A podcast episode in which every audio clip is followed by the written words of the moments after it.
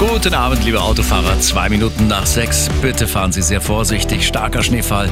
Teilweise gibt es 40 Zentimeter Neuschnee im Umland, auch bei uns hier in München. Mindestens 20 bis 30 Zentimeter bis morgen. Da können viele Straßen unpassierbar sein. Also vermeiden Sie unnötige Autofahrten. Und Richtung Süden sollten Sie definitiv die Schneeausrüstung dabei haben. A8 Richtung Salzburg zwischen Tunnel Neubiberg und Unterhaching Ost. Hier nach Unfall Reifen auf der Fahrbahn. A9 Richtung München zwischen Rastplatz Paunshauser Feld und Allershausen. Hier ist ein Baum umgeknickt und ragt auf die Fahrbahn. Rechte Spur ist blockiert.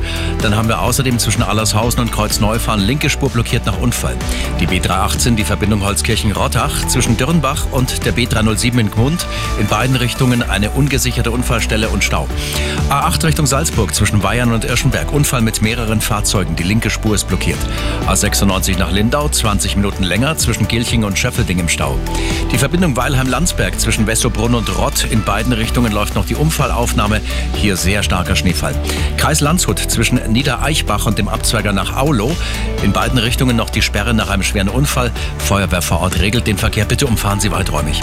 In München Stop and Go, Intercity und auch auf dem kompletten Ring zwischen Lerchenauer Straße und Biedersteiner Tunnel Unfall. Die linke Spur ist blockiert.